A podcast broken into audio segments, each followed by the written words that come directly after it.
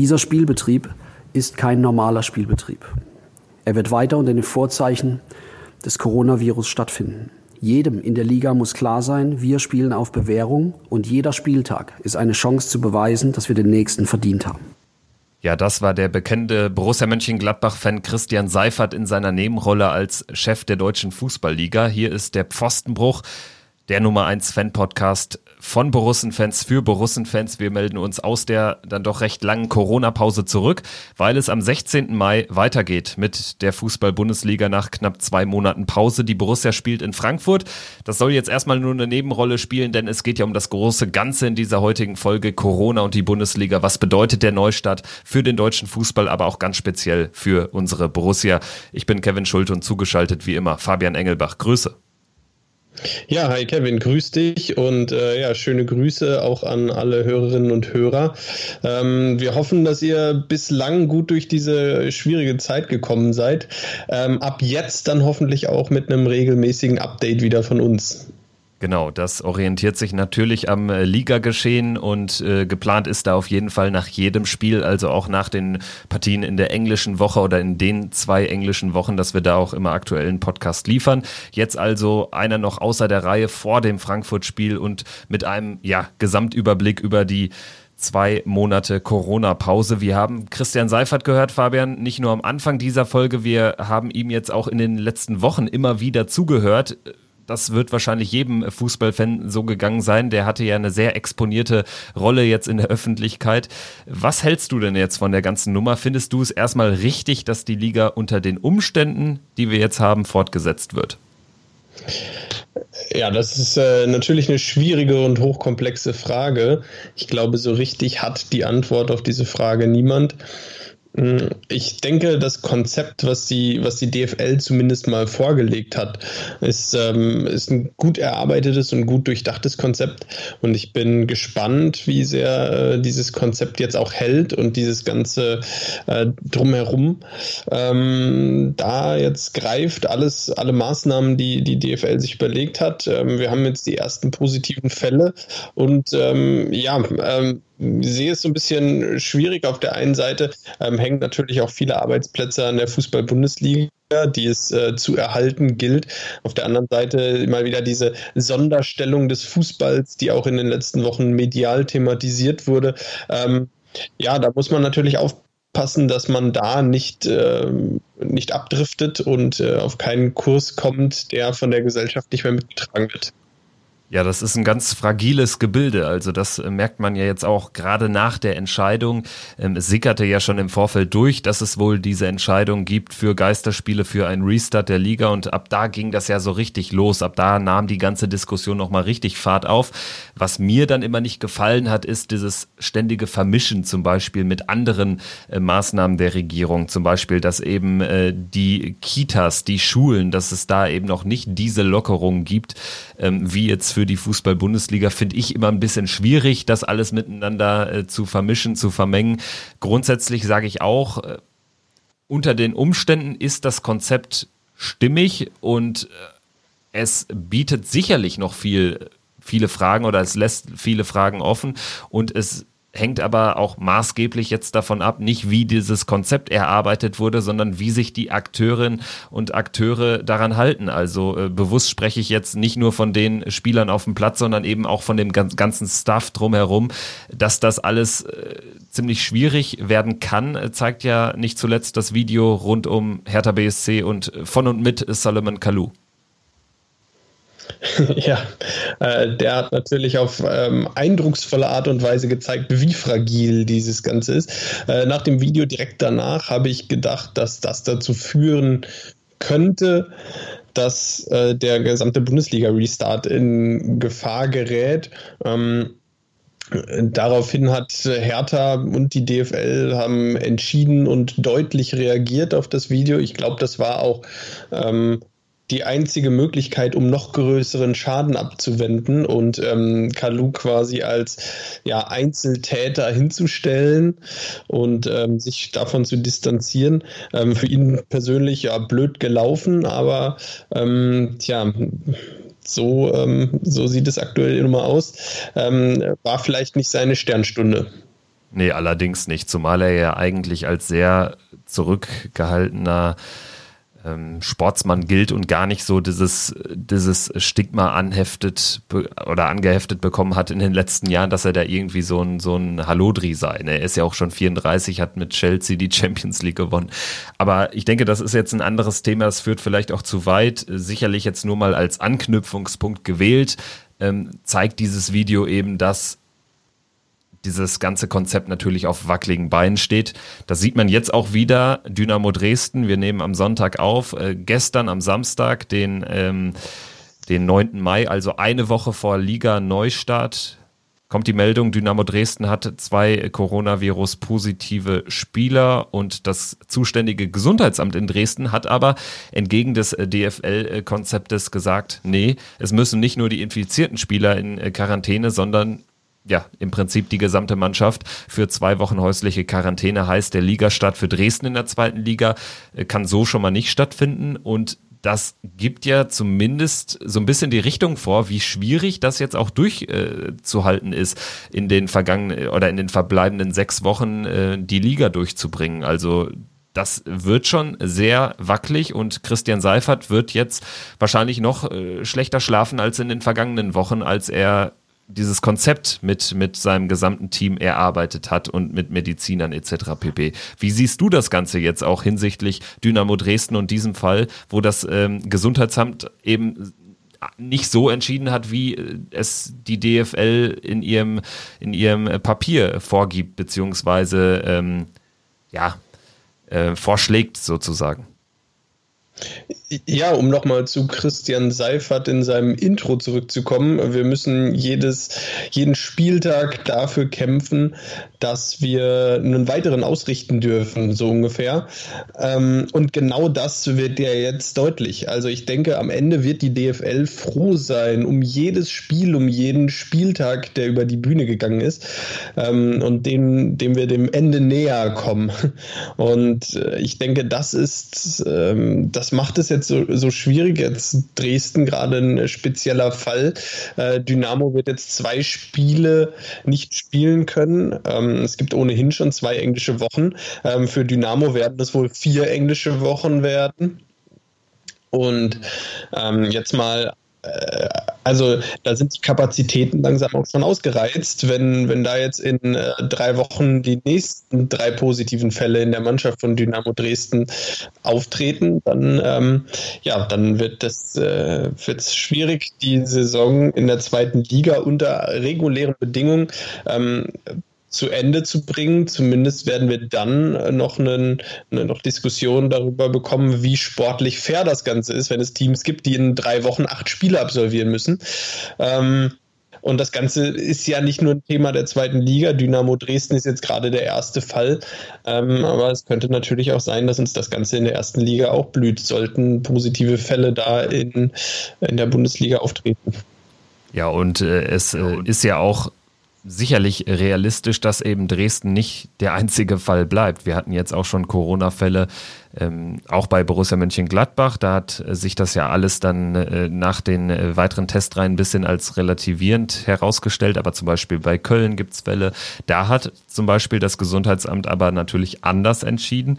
Und das äh, wird natürlich noch spannend zu beobachten sein. Was ist, wenn dann erstmal neben Dresden wenn es irgendwie vielleicht nicht nur Dresden ist, sondern zwei, drei Mannschaften gleichzeitig, was macht man dann? Und ähm, gerade die sportliche Dimension, die ist ja auch eine, die, die äh, nicht gerade unwichtig ist, weil da hängen jetzt natürlich auch dann Existenzen dran. Die sportliche Zukunft von Dresden als Beispiel ist ja auch äh, sehr unklar. Die stecken seit ja die gesamte Saison hinweg im Abstiegskampf und äh, so wird es sicherlich nicht einfacher. Vor allen Dingen nicht, wenn man dann nach zwei Wochen häuslicher Quarantäne dann auf einmal mit so einer halben Trainingswoche in das erste Spiel dann wieder startet, was dann wieder stattfinden würde. Stand jetzt wäre es das dritte Spiel von Dresden nach Restart bei Arminia Bielefeld beim Tabellenführer. Also unter sportlichen Gesichtspunkten ja, ähm, wird das natürlich auch einiges, einiges umwälzen, sicherlich. Ähm, wie würdest du denn, um nochmal ähm, einen Dreh zurückzumachen, auf das große Ganze zu kommen, wie würdest du denn ähm, diese Diskussion aktuell bewerten. Also zum Beispiel, dass eben Kitas noch äh, zu sind oder dass zumindest äh, dieser Normalbetrieb in Kitas und Schulen noch nicht anläuft, aber die Bundesliga startet. Das ist ja immer wieder ein beliebtes Argument. Ich finde es, wie gesagt, ein bisschen, ein bisschen billig und plump, da äh, so Kausalketten oder Verbindungen ähm, herzustellen. Ja, für mich auch, ähm, das ist so ein bisschen Äpfel mit Birnen vergleichen. Also ähm, man kann jetzt nicht sagen, ähm, man, man muss das und das erst tun, ähm, bevor man das und das macht. Ich meine, ähm, am Ende steht da jedes, jede, jeder Teil der Gesellschaft für sich. Und am Ende muss man das äh, individuell bewerten. Und ich sage, solange, ähm, also der Fußball hat ja jetzt keine negativen Auswirkungen auf den Rest. Und das ist für mich die, eigentlich der entscheidende Punkt, solange der, der Fußball das nicht negativ beeinflusst. Also wenn wenn jetzt die, wenn jetzt die Beziehung bestehen würde, dass der Restart der Bundesliga ähm, den Start von Schulen verzögern würde oder den Start von Kindern im Kindergarten verzögern würde, wenn das eine direkte Auswirkung darauf hätte, dann würde ich sagen, das geht auf gar keinen Fall. Ähm, aber aus meiner Sicht sind das einfach getrennte, getrennte Dinge und die zu vergleichen ähm, passt nicht. Der Vergleich hinkt an allen Ecken und Enden.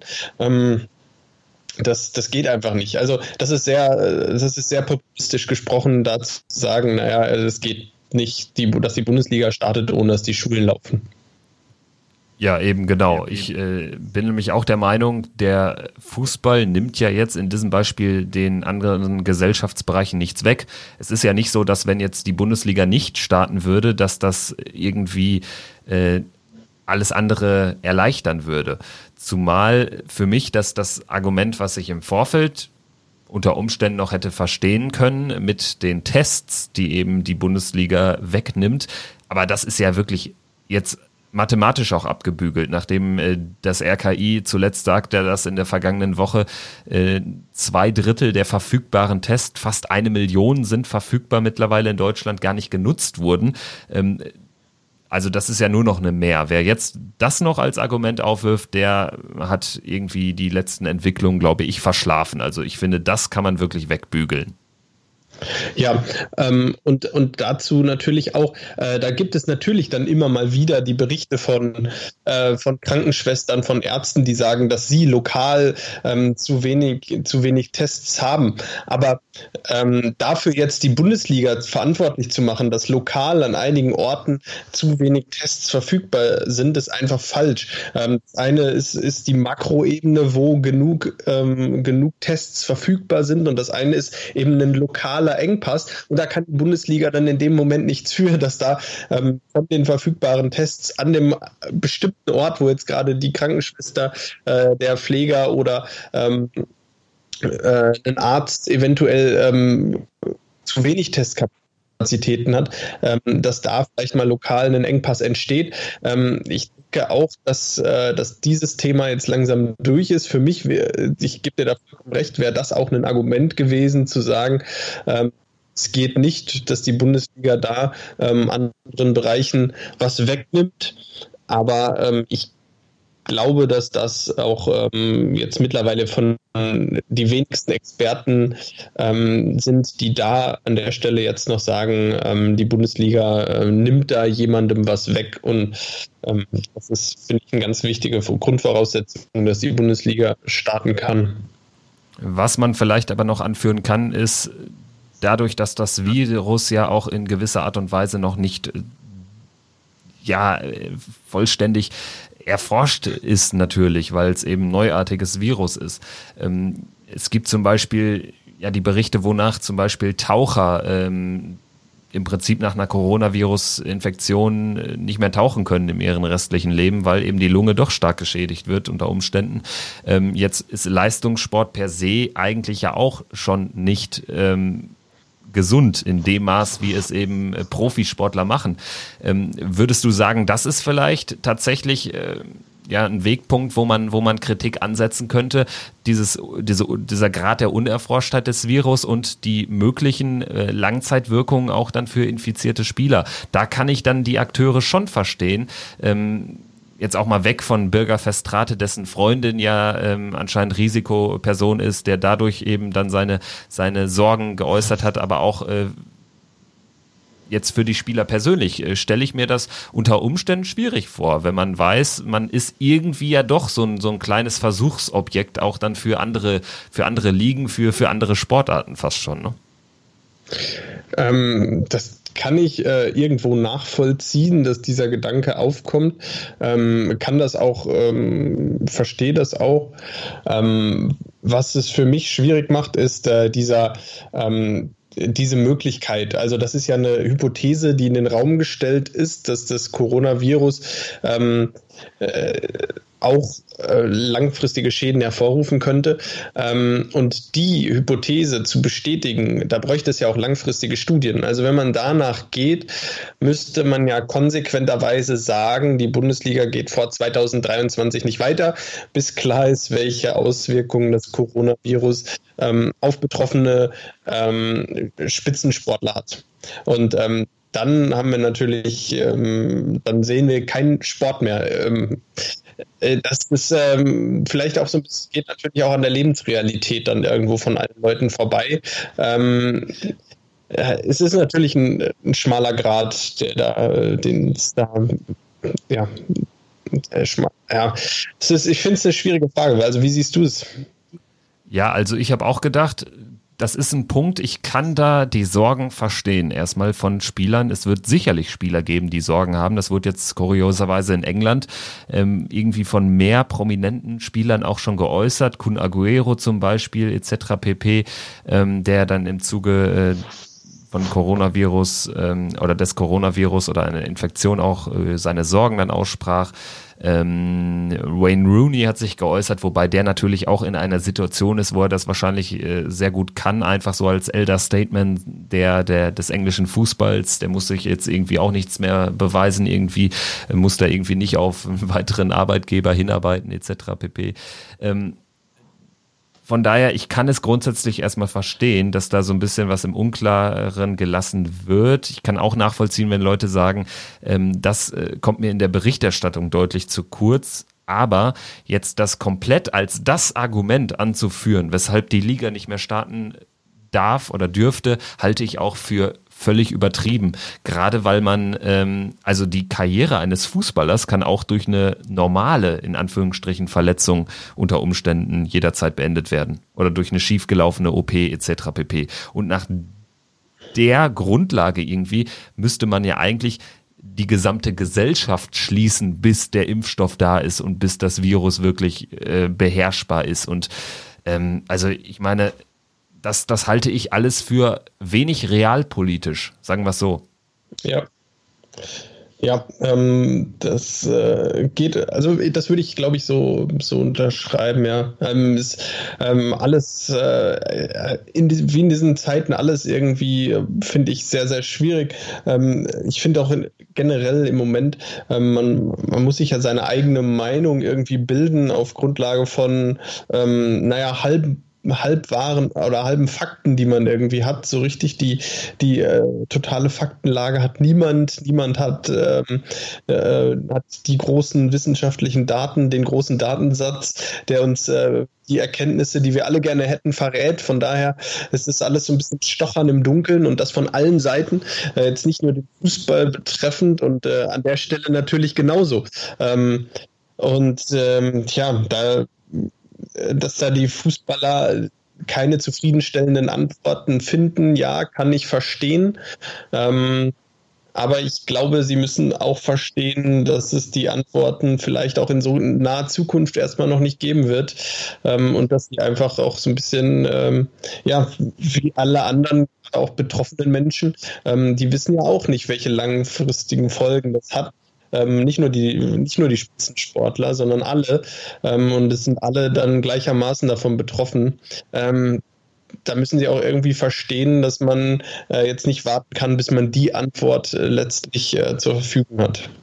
Ja, und auch die äh, ja doch mittlerweile auch immer stärkere Kritik an der DFL und Seifert und auch an einigen seiner Aussagen kann ich auch nur in Teilen nachvollziehen. Was mich nervt, ist, dass man im Prinzip sagt, das kommt jetzt auch aus einigen Richtungen, ähm, so in meiner Fußballbubble, ähm, wonach eben der Fußball ja auf gar keinen Fall sterben wird. Und da haben sie natürlich recht. Nur die Bundesliga wird es dann eben so nicht geben. Und viele scheinen sich damit ja schon fast anzufreunden mit dieser Vision. Aber wie um alles in der Welt kann man daraus Seifert einen Strick drehen? Ich meine, der ist Chef der Liga, damit eben äh, Geschäftsführer eines großen mittelständischen Unternehmens. Ähm, der muss doch für seine, für seine Leute, für sein Business kämpfen. Wenn er das nicht tun würde, wäre er ein ganz schlechter Chef. So einfach sehe ich das. Ja, ähm, ganz klar. Also das, das muss er tun, äh, definitiv. Ähm, ich, ich, das ist ja, ja, diese Diskussion ist, ist natürlich, ähm, ist natürlich betrifft irgendwie auch wieder, hat auch wieder mehrere Dimensionen. Zum einen dieses, ähm, ist es natürlich diese fundamentale Kritik am Business Fußball und zum anderen ähm, eben dieser, dieser äh, rein sportliche Aspekt, wo man sagt, naja, der Fußball an sich wird ja nicht sterben, nur weil eine Institution wie die DFL ähm, eventuell pleite geht oder der ein oder andere Verein eben danach sich in, in einem Amateurfußball neu gründen muss, weil er, ähm, weil die ausgegliederte Kapitalgesellschaft pleite geht. Und äh, das ist, sind dann natürlich äh, Themen und Fragestellungen, ähm, die äh, die gehen so ein bisschen über, natürlich eigentlich über den Fußball hinaus, sondern ähm, betrachten so ein bisschen diese, ähm, ja, diese, dieses kapitalistische System Fußball und ähm, ja, es ist äh, ja so ein bisschen natürlich als Fundamentalkritik zu verstehen. Ähm, ja, welche, welche Position man da einnimmt, ähm, ist, ist natürlich schwierig. Ich denke, am Ende ist es wie immer der gesunde Mittelweg. Ähm, und auch da muss man Seifert zugutehalten. Äh, ähm, Kritik, einiges an Kritik hat er angenommen und mit seiner Taskforce äh, Zukunft des Profifußballs ähm, auch da schon Veränderungen angekündigt, ähm, die eventuell oder hoffentlich auch in die richtige Richtung gehen. Wie sehe für dich die richtige Richtung aus? Also äh, da gibt es ja jetzt verschiedene Punkte, Möglichkeit eines Salary Caps, das ja auch immer schon mal wieder durch die Fußballwelt geisterte in den vergangenen Jahren. Was stellst du dir vor und was hältst du vielleicht auch realistisch? Was wird sich nach Corona in der Fußballwelt vielleicht verändern? Also jetzt konkret im Profifußball? Ja, also ich finde es immer so ein bisschen schwierig. Ähm, äh, auf, der, auf der einen Seite ist da in mir der, der Fußballromantiker, der es absolut verstehen kann und der, ähm, also der auch immer wieder empört ist über hohe Ablösesummen, über gigantische Gehälter, über, ähm, über dieses abgehobene Business-Profifußball. Und ähm, ja, ich wünsche mir auch manchmal irgendwie wieder Fußball zu schauen in, in nicht so modernen Arenen, in, in, in alten Stadien, die irgendwie noch nach, ähm, wo, die noch mehr nach Rasen und äh, Bratwurst riechen und ähm, wo du, wo es, äh, ja, die Flutlichtanlagen schon aus äh, 20 Kilometer Entfernung zu sehen sind, so ungefähr. Äh, das, das wünsche ich mir auch. Ähm, und auf der anderen Seite ähm, kann ich es aber auch voll nachvollziehen, ähm, dass, ähm, dass eben solche Preise gezahlt werden, weil es nun mal der Markt ist und äh, da ist überhaupt niemandem einen Vorwurf zu machen. Ähm, wenn äh, Milliarden Menschen auf diesem Planeten Fußball gucken und dafür Geld bezahlen, dann ähm, geht damit auch ein, ein, gewisser Markenwert von, von Fußballvereinen und äh, Spielern einher. durch Internet und die sozialen Medien noch mal mehr gestiegen. Und ähm, das erklärt diese Summen ja. Und ähm, das erklärt jede einzelne Summe, die da gezahlt wird. Und die, äh, die erklärt sich eben nicht mehr nur durch den reinen Fußballer oder die reine Fußballmannschaft als als sportliches Produkt, sondern eben als Gesamtprodukt, als Marke, die auch für andere Dinge verkauft werden kann, mit der auch mit anderen Dingen Geld verdient werden kann. Und ähm, demnach ist das nachvollziehbar. Und deshalb finde ich, um da jetzt nochmal den Bogen zu schlagen, finde ich es, ich finde es gut, wenn es ein, ein, eine Art Salary Cap gibt, wie in den USA. Die Frage ist nur, wie wird das Ganze umgesetzt? Weil wenn die, wenn die Einnahmen weiterhin da sind, ähm, dann, also die Einnahmen aus, aus Fernsehgeldern und und und, ähm, die Spieler aber ähm, ich sag mal, gedeckelt sind bei ihren Einnahmen, dann stellt sich ja die Frage, was passiert mit dem restlichen Geld? Bekommen das die zwei Chefs der DFL oder kann man da vielleicht sagen, äh, man nutzt das Geld, was übrig bleibt, noch stärker vielleicht die Basis des Fußballs zu fördern, den Amateurfußball, den Jugendfußball, ähm, weil auch an der Stelle, wie Thomas Oppermann es äh, sehr schön in einem, in einem äh, Brief jetzt im Kicker geschrieben hat. Ähm, ist auch in Deutschland äh, einer der größten Integrationstreiber. Und ähm, wenn man da vielleicht ein bisschen vom Fußball aus dem Profibereich rausnehmen könnte und ähm, ein bisschen was ist gut, sondern ein, einige Millionen und das in, in Amateur- und Jugendfußball stecken könnte, ich glaube, dann hätten wir als äh, Gesellschaft davon sehr viel und dann hätten wir da viel gewonnen. Ja, das wäre genau der, der richtige Weg. Das sehe ich auch so. Ähm, es muss halt an die richtigen Stellen fließen. Es muss die richtigen Kanäle nehmen, damit es auch dort ankommt, wo es wirklich gebraucht wird. Und ähm, ob jetzt äh, Spieler X oder Spieler Y da noch eine Million mehr rausnimmt in, einem, in, in seinem Monatssalär, das äh, äh, ja, ist dann auch egal, kann man ja so sehen, sicherlich. Ähm, ganz konkret vielleicht jetzt, äh, die Bundesliga fängt ja eben als erste wirklich relevante, große internationale Fußballliga wieder an. Frankreich zum Beispiel, auch ein Top-5-Liga immerhin, ähm, hat schon gesagt, wir brechen das Ganze ab. England, Italien, Spanien, so scheint es, gucken ja auch sehr jetzt auf die Bundesliga. Was äh, wird das für die Bundesliga bedeuten? Ähm, oder was kann das für die Bundesliga in diesem äh, Vergleich der Spitzenligen, der Top-Ligen bedeuten langfristig? Ähm, jetzt kann man natürlich der Meinung sein, dadurch, dass irgendwie vielleicht sich der Markt ein bisschen beruhigt insgesamt, wird sich an der Vormachtstellung der Premier League wahrscheinlich ja nichts ändern. Oder siehst du es anders? Gibt es da vielleicht doch die Möglichkeit, dass wir bald in Gladbach noch ganz andere Spieler sehen werden, sofern wir ähm, gut eben durch die, durch die Krise ähm, kommen, als wir jetzt noch zu denken, zu denken glauben? Also besteht die Möglichkeit, dass die Bundesliga sogar einen großen Schub bekommt jetzt durch ähm, ja die die durch, durch, äh, durch Corona und durch auch die gute Position, die sich Deutschland jetzt auch abseits des Fußballs im Vergleich zu den Konkurrenten erarbeitet hat?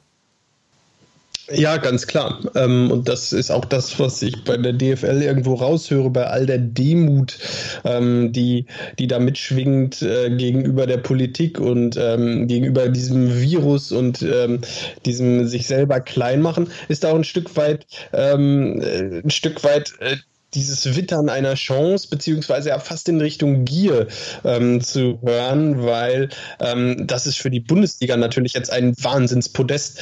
Ähm, als einzige Profiliga weltweit äh, nimmt die Bundesliga nächste Woche ihren Spielbetrieb wieder auf. Das heißt, es gibt eine Aufmerksamkeit, die seinesgleichen sucht, die es so in der Form noch nicht gab.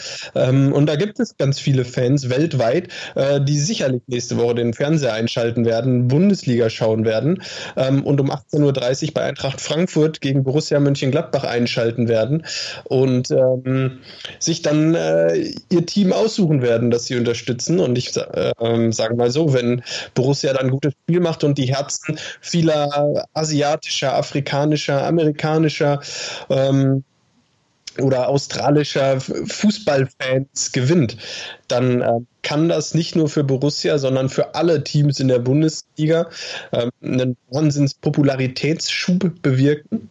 Und dieser Schub kann äh, sich ganz einfach darin ähm, ausdrücken, dass man de facto äh, 50, 60 Millionen Fans weltweit auf einmal mehr gewinnt, weil die Aufmerksamkeit da ist. Und äh, das schlägt sich letztlich in einem nieder und das ist Geld für die Bundesliga, für die DFL an sich als Vermarkter der Fernsehrechte und äh, letztlich auch vielleicht höhere Merchandise-Verkäufe für jeden einzelnen Verein. Ja, mit dem Merchandise würde ich auch mitgehen. Natürlich, äh, der monetäre Aspekt, der wäre dann gegeben. Ich äh, bin aber auch der Meinung, dass das den Fußball jetzt per se nicht besser machen würde, wenn jetzt irgendwie ähm, noch mehr dadurch dann natürlich ähm, der asiatische Markt, der afrikanische, der ozeanische Markt bedient werden würde. Und äh, man hat sich ja schon in den vergangenen Jahren immer mehr nach dem internationalen Markt orientiert. Ähm, ich denke, damit würde sich die DFL eher weiter in die Nesseln setzen. Äh, es ist, das kann man vielleicht festhalten, Ritt auf der Rasierklinge, denn Natürlich kann die DFL auch sehr viel verlieren. Das Ganze kann auch im absoluten Vollfiasko enden. Und ähm, jetzt wird irgendwie noch äh, zwei, drei Wochen gespielt und dann ist die Situation wieder eine derart andere, dass man dann eben wirklich sagen muss, so, jetzt wird die Saison abgebrochen. Also das äh, darf auch nicht zu kurz kommen, finde ich, in der Diskussion. Ganz klar. Ähm, ich bin auch noch nicht zu 100% davon überzeugt, dass Borussia nächste Woche in Frankfurt antreten wird und ich bin auch noch nicht davon überzeugt, dass alle neuen Spiele nächste Woche so über die Bühne gehen.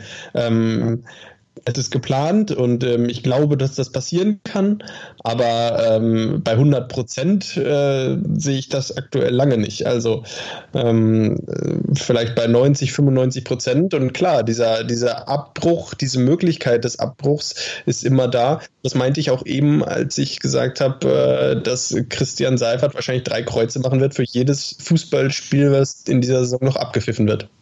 In der Tat. Und äh, vielleicht kommen wir jetzt noch mal so ein bisschen weg von der DFL, von der monetären, rein monetären Ebene zu sprechen auf das, was es für uns Fans bedeutet. Es sind Geisterspiele. Das heißt natürlich, dass dieser ganze Fußball-Reiseverkehr erstmal jetzt auf unbestimmte Zeit ausbleibt. Ähm, wir zum Beispiel wollten ja eigentlich auch nach Bremen fahren. Das hat äh, bekanntermaßen auch nicht geklappt. Ähm, also es wird sich ja das Fanleben auch so ein bisschen verändern. Ähm, wie stellst du dich drauf ein, äh, für dich persönlich? oder für uns persönlich, wir haben ja schon mal die Geisterspielerfahrung gemacht. Das ist schon sehr merkwürdig. Wir haben in der äh, vergangenen Pfostenbruch-Folge auch genau darüber gesprochen, aber jetzt so über Wochen Geisterspiele. Äh, was macht das mit dir als Fan? Fragen wir mal so. Ja, ähm, zum einen ist da natürlich auch bei mir so, ich bin ja auch, ich bin ja auch Fan des Sports an sich. Ähm, ich bin, ich gucke gerne Fußball, weil ich gerne, ähm, weil ich den Sport mag. Äh, ich bin äh, Fan der, äh, ich, ich schaue auf die, die taktischen äh, Einstellungen der Teams. Ich schaue mir den Sport an, weil, weil ich einfach sportbegeistert bin. Und aus der Perspektive freut es mich irrsinnig, dass es nächste Woche wieder losgeht, dass ich wieder live Sport schauen kann. Ja, und dann ist da natürlich der, der Fan in mir, ähm, dem es auch irgendwie um andere Dinge geht und nicht nur um den, den Sport an sich, der da auf dem Rasen stattfindet. Und da muss ich sagen, ähm, dass diese Bundesliga-Saison jetzt natürlich schon ein wenig emotional abgewertet ist, weil ähm, egal was jetzt passiert, also ähm, ich möchte mir kaum vorstellen, dass Borussia jetzt in dieser ähm, in dieser Geistersaison noch deutscher Meister wird äh, und niemand kann es feiern.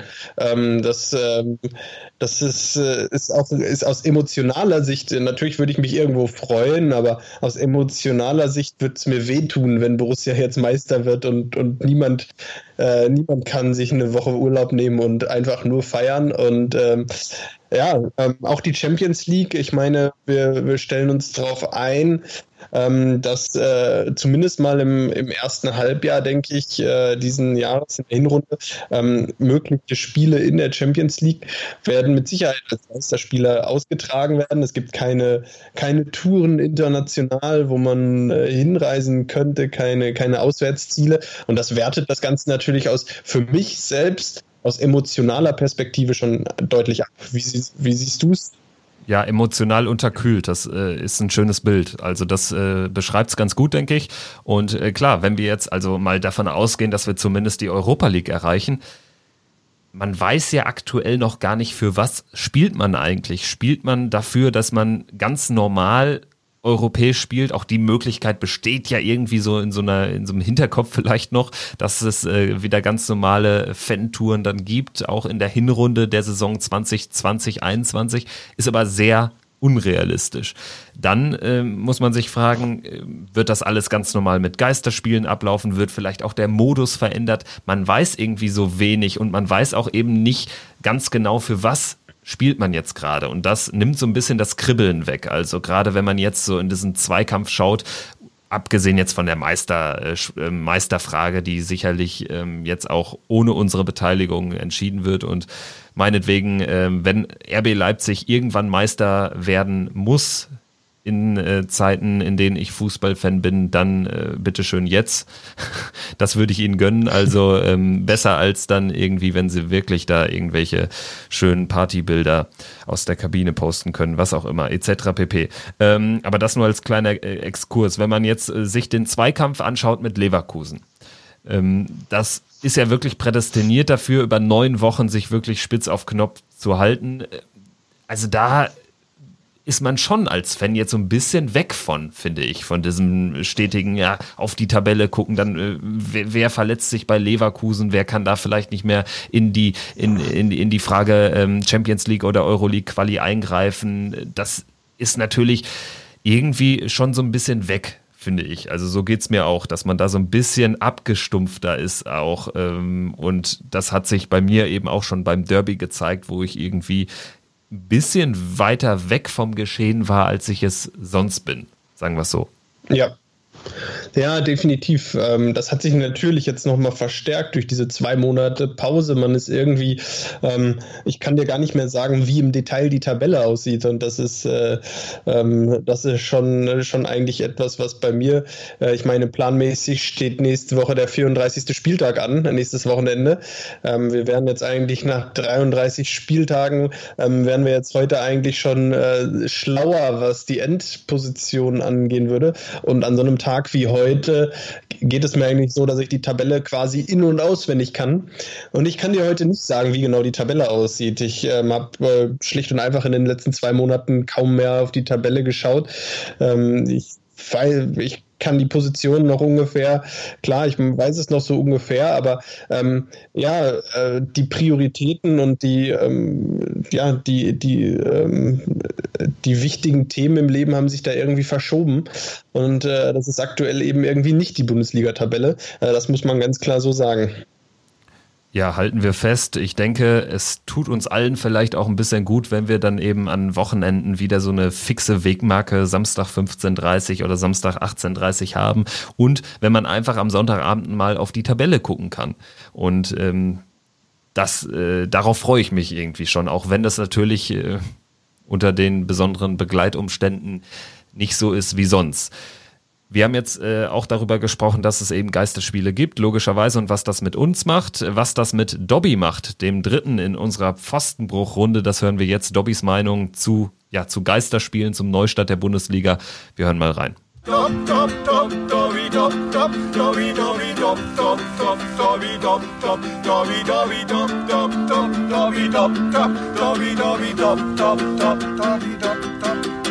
Die Seele brennt für unseren einzig wahren Star. Die Seele brennt für Mönchengladbach, VfL Borussia. So Leute, hallo liebe Zuhörer vom Pfostenbruch. Hi Kevin, hi Fabi. Wie lange mussten wir jetzt warten? Das war ja gefühlte Ewigkeit hier. Zwei Monate ohne Fußball. So, jetzt heißt es nach der Corona-spielfreien Zeit Neustart, Zeit für den Endspurt in Sachen auf, auf, auf in die Champions League. Wir starten dazu mit einem Auswärtsspiel bei den Adlern aus Frankfurt. Und ich muss sagen, ich habe die Zeit ja eigentlich gut überbrücken können. Aus dem Grunde, weil ich ja frisch, oper frisch operiert wurde zum dritten Mal am Knie und jetzt seit Mitte Februar in der Reha bin von daher ein bisschen Ablenkung hatte. Aber auch da in der Reha bei uns Thema Nummer eins natürlich der Fußball. Und ganz klar, ich zeige immer Flagge, ich zeige stolz, zu welchen Verein ich gehöre. Laufen nur mit einem Mundschutz rum dort im Gladbach-Outfit. Schönen Dank nochmal an allen die, die mir die zwei Mundschutz aus München-Gladbach geschickt haben. Ihr wisst, wem ich meine. Und in dem Sinne freue ich mich eigentlich echt auf den Neustart, auch wenn es jetzt Geisterspiele sind. Aber wir sind ja nicht ganz, zumindest wenn wir zu Hause spielen, ganz alleine. Ich glaube, momentan haben wir ja schon 12.000 ja, stumme Fans, die uns da im Stadion begleiten. Ich finde die Aktion mit den Pappkameraden vom Fanprojekt mal richtig lustig, richtig geil. Ich glaube, irgendwo stehe ich auch da mittendrin. Hab mich noch nicht entdeckt, ist ja auch nicht so schlimm. ich weiß, dass ich da bin und ansonsten sind wir alle anderen natürlich immer live dabei. Mit Herzen, im Herzen sind wir zumindest immer dabei für unsere Borussia und drücken die Daumen. Und ich freue mich total, dass es endlich losgeht. Wird auch Zeit und ich hoffe, ich hoffe so sehr, dass wir sagen können, nach der komischen blöden, diese Saison, nach dieser Rückrunde, wir haben es geschafft, wir sind wieder in der Champions League. In diesem Sinne, freut euch auf Bundesliga, freut euch endlich wieder auf unsere Fohlen. Alles Gute, ciao, euer Dobby. Ja, wenn ich äh, Dobby so höre, dann muss ich immer mal wieder darauf verweisen, dass ich wirklich davon ausgehe, es ist nicht die Mehrheitsmeinung, die da zum Beispiel in Twitter so kursiert, wo eben sehr negativ über das alles gedacht wird. Jetzt haben wir es gehört. Dobby, Stimme des Volkes sozusagen. Er freut sich. Besser Geisterfußball als kein Fußball, so kann man es sicherlich zusammenfassen. Ja, definitiv. Und ähm, ja, Dobby natürlich auch nochmal alles Gute. Dritte Knie-OP in der Reha.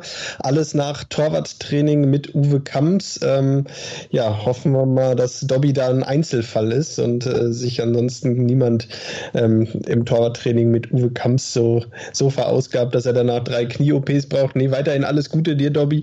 Und ähm, ja, Dobby freut sich. Das ist, äh, ist, doch, ist doch gut und es ist auch schön, wenn, wenn es äh, davon davon viele gibt und wenn das die Mehrheit ist, äh, der Leute, die sich äh, einfach freuen, irgendwie wieder Fußball sehen zu können, ähm, finde ich, ist das doch, ähm, hat der Fußball doch dann auch äh, wirklich eine, was Positives.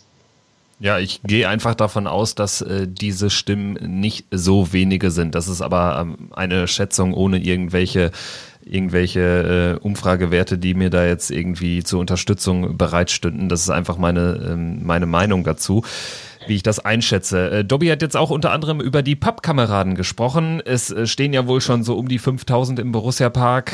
Es sollen wohl schon Bestellungen in der Größenordnung von 12.000, 13.000 vorliegen. Also da haben die äh, Jungs und Mädels vom Fanprojekt, vom Verein, der sich auch dran gehangen hat an die Aktion, äh, noch jede Menge zu tun. Was hältst du davon ganz grundsätzlich? Ja, ich finde es eine äh, ne, ne super Aktion, eine ne lustige Aktion ähm, und bin äh, ganz gespannt, wie das dann im ersten Geisterheimspiel äh, gegen Bayer Leverkusen wirkt. Ich meine, da hat natürlich Bayer Leverkusen ähm, doch einen deutlichen Vorteil. Ich meine, die sind es ja gewohnt, vor stummen Leuten zu spielen. Gegen Wolfsburg spielen wir auch noch, Fabian. Das kann kein Vorteil ja, das, sein. Nicht, dass das zum Nachteil für uns wird. Ähm, nicht, dass es, äh, dass da noch am Ende rauskommt, äh, dass das für die dann das Heimspiel-Feeling wird. Aber ähm, ja, Dobby hat gesagt, er steht auch da. Es ist auch äh, ein super Zeichen, wenn, ähm, wenn Dobby da ist, dann kann ja nicht viel passieren. In diesem Sinne, genau, so wollen wir es hoffen. Ähm, was mir dazu noch einfällt, jetzt äh, hat sich die Bund oder hat sich die Borussia, was diese Pappkameraden-Aktion eben betrifft, auch sehr an das Fanprojekt drangehangen. Ich glaube, vielen abseits des Vereins, die jetzt eben nicht so tief drinstecken und nicht so eng verwurzelt sind, wissen vielleicht gar nicht, dass die Aktion wirklich von den Fans, also von der Basis kam. Das finde ich macht, macht die Aktion auch so gut, dass sich die Borussia jetzt dranhängt. Das hat erstmal was Positives sicherlich sicherlich auch, dass das eben von der Logistik so sicherlich ein bisschen äh, ähm, besser und einfacher für das Fanprojekt, für viele Ehrenamtler vonstatten gehen kann. Ähm, negativ finde ich vielleicht ein bisschen, äh, dass man es jetzt doch auch sehr kommerzialisiert. Also man hat es auch über die englischsprachigen äh, Kanäle in den sozialen Medien jetzt sehr groß gemacht, was dazu führte, dass jetzt auch unter anderem äh, irgend, äh, irgendein Typ, äh, Harold Shipman, ähm, einen britischen Mediziner und mindestens 218-fachen Serienmörder da als, als Bild über diese, über diese Sei dabei App ähm, rausgeblasen hat. Also das habe ich jetzt bei Twitter gesehen. Und das sind natürlich dann die Auswüchse, die man sich äh, sicherlich bei einer solchen Aktion nicht wünscht. Auch wenn es zugegebenermaßen ein bisschen lustig ist. Nee, definitiv. Und ähm, warte, wer war es noch? Der im, im Gästeblock sind auch ein äh, paar Dortmunder, glaube ich. Zwei, zwei, drei Dortmunder habe ich da gesehen. Ja, ähm, Michael Cuisance habe ich auch gehört. Ähm, das sind dann natürlich, das sind dann natürlich irgendwo die, äh, ist natürlich dann irgendwie spannend. Ähm, ja, ja. Ähm, ja, also ja, auch die, die beste, die, die bestgemeinte Aktion kann dann ihre Tücken äh, vorweisen. Können wir es vielleicht so bilanzieren? Ja. Gut, gut. Ähm, dann sind wir jetzt schon bei unserem Herzensverein nach diesem äh, ja doch sehr langen Exkurs zu Beginn, äh, wo wir auf das große Ganze geschaut haben. Ich finde, wir sollten aber jetzt dennoch mal auch ein bisschen äh, auf Borussia Only sozusagen eingehen, vielleicht auch auf den Spielplan ein bisschen schauen, also das Sportliche dann doch ein bisschen mehr noch mit reinnehmen. Jetzt haben wir eben schon über die äh, Tabellensituation ein bisschen gequatscht, über unseren vielleicht Zweikampf mit Bayer Leverkusen um den letzten Champions League Platz. Äh, welche Gedanken hast du so, wenn du dir die letzten neun Spiele von uns anschaust? Es geht los in Frankfurt, dann kommt eben schon Leverkusen in den Borussia Park. Es bleiben dann noch ja, Spiele aus äh, gegen auch Angstgegner, Freiburg auswärts, wo man irgendwie nie wirklich viel geholt hat. Jetzt unter besonderen Vorzeichen vielleicht eine andere Situation. Man spielt gegen Hertha, gegen die man zuletzt äh, immer eher schlecht aussah, im letzten Spiel noch. Äh, ja, was, was hältst du von unserem Restprogramm und wie äh, geht das mit unserem Ziel Champions League Quali einher? Ja, ähm, äh, ich, ich denke, diese Situation aktuell ist so besonders, dass man, äh, man kann ja jetzt gar nicht sagen, äh, wie die Vereine, wie die Teams jetzt aus dieser langen Pause kommen. Es ist ja jetzt auch eine besondere Pause, keine normale Sommerpause, sondern auch sondern auch eine Pause der, ich sag mal, psychischen Belastung für die Spieler und ähm, ein äh, Team, was äh, ja psychisch da auch sehr gefestigt ist, wird, wird sicherlich besser aus dieser Pause rauskommen als ein eher fragiles Team, was, was mit der ganzen Situation jetzt ein wenig überfordert ist und das wird sich alles erst zeigen. Ähm, rein auf dem Papier, wenn ich jetzt mal nur ähm, diese Situation außen vor lassen würde, würde ich sagen, ist es eigentlich ein Programm, wo Borussia durchaus punkten kann. Du hast es angesprochen, es sind ein paar ähm, tückische Spiele dabei, insbesondere äh, Freiburg auswärts und natürlich äh, München auswärts. Ähm, ja, ähm, ich denke, dass äh, ein Schlüsselspiel natürlich das direkte Duell äh, gegen Bayer Leverkusen. Ähm, da wird schon, ähm, ja, da, das wird schon einen äh, vielleicht leicht vorentscheidenden Charakter haben oder könnte es haben.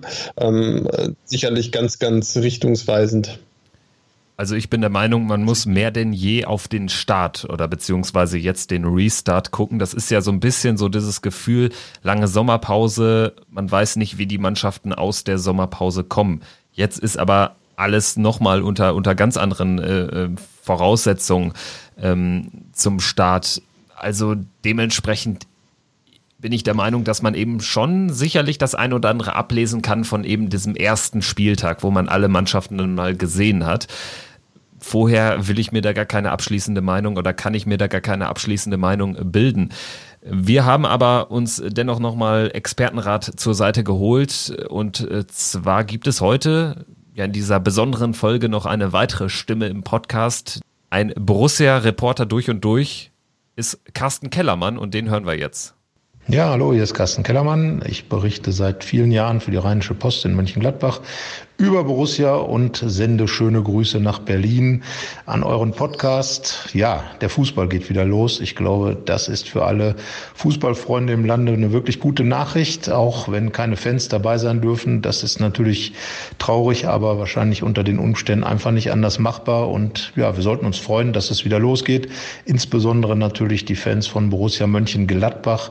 Start in Frankfurt, eigentlich das perfekte Spiel, um nach einer solchen Pause wieder einzusteigen. Frankfurt gleich ein Gegner, der genau das abfordern wird, was meiner Meinung nach in den kommenden Wochen auch gefragt sein wird, nämlich wirklich Härte im Spiel und Intensität und all diese Dinge. Und ähm, ja, ich glaube, dass Borussia mit dem Trainer Marco Rose da optimal darauf vorbereitet ist, dass die Mannschaft in dieser Saison schon gezeigt hat, dass sie mit schwierigen Situationen umgehen kann. Es ist natürlich eine extrem schwierige Situation nach der langen Corona-Pause mit ganzen Umständen ohne Zuschauer, ohne, ähm, ohne Fans, ohne die Unterstützung, ohne die Stimmung im Stadion vielleicht ein ganz anderes Spiel. Aber Borussia hat ja schon gezeigt, im Derby gegen den 1. FC Köln am 11. März, dass sie es kann. Sie hat 2 zu 1 gewonnen. Ähm, Frankfurt hat auch ein Geisterspiel, hat gegen Basel 0 zu 3 verloren in der Europa League. Hat nichts zu bedeuten. Alles geht jetzt bei Null los. Aber Borussia startet als Vierter, als Champions League Platzinhaber in, die, in den Rest der Saison. Die letzten neun Spiele und ähm, Ich finde, sie hat gute Chancen, diesen vierten Platz zu verteidigen und dann wieder in die Champions League einzuziehen direkt. Das wäre das zweite Mal nach 2015. 2016 ging es ja über die Qualifikation. Ich glaube, es wird eine ganz spannende Geschichte, wie die Mannschaften damit umgehen, wie Borussia damit umgeht. Aber wie gesagt, Marco Rose wird die Mannschaft richtig einstellen. Und das Motto wird ja bleiben, sie wollen jedes Spiel gewinnen oder sie wollen Spiele gewinnen. Und wenn es dann genug werden, dann reicht's. Also viel Spaß beim Podcast. Bis bald. Tschüss. Ja, Carsten Kellermann von der Rheinischen Post, die Stimme dem einen oder anderen bekannt, vielleicht durch den Podcast Fohlenfutter der Rheinischen Post. Sehr empfehlenswert auf jeden Fall. Ja, ich äh, denke, da hat er nochmal einen ganz äh, interessanten Punkt angerissen. Frankfurt eine Mannschaft, die natürlich über die Intensität kommt, über die Typen kommt, über den Charakter kommt. Das wird schon jetzt sehr spannend zu beobachten sein, wie sich so eine Mannschaft jetzt nach der Corona-Pause verhalten wird, wie so eine Mannschaft aus dieser Pause kommt. Ich bin mir schon sicher, dass wir da, wenn wir es äh, auch auf der auf der psychologischen Ebene, auf der mentalen Ebene äh, gut hinbekommen, dass wir da äh, einen Vorteil haben, weil wir eben eine Mannschaft sind, die ja dann doch auch über über über spielerische Elemente kommt. Und ähm, ja vielleicht dieses fehlende Zweikampftraining in einigen Wochen jetzt in der Corona-Pause ähm, vielleicht noch deutlich eher wettmachen können als jetzt eine Mannschaft, die eben viel über, über die Intensität kommt und zum Beispiel im Gegensatz zu uns ähm, eher weniger über das Spielerische, über das rein Spielerische.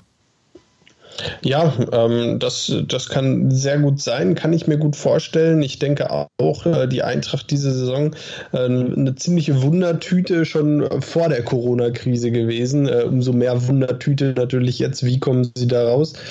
Ähm, ja, Borussia äh, hat natürlich vielleicht auch den leichten Vorteil, schon einmal dieses Geisterspiel ähm, jetzt äh, gegen Köln absolviert zu haben. Gut, Frankfurt auch gegen Basel.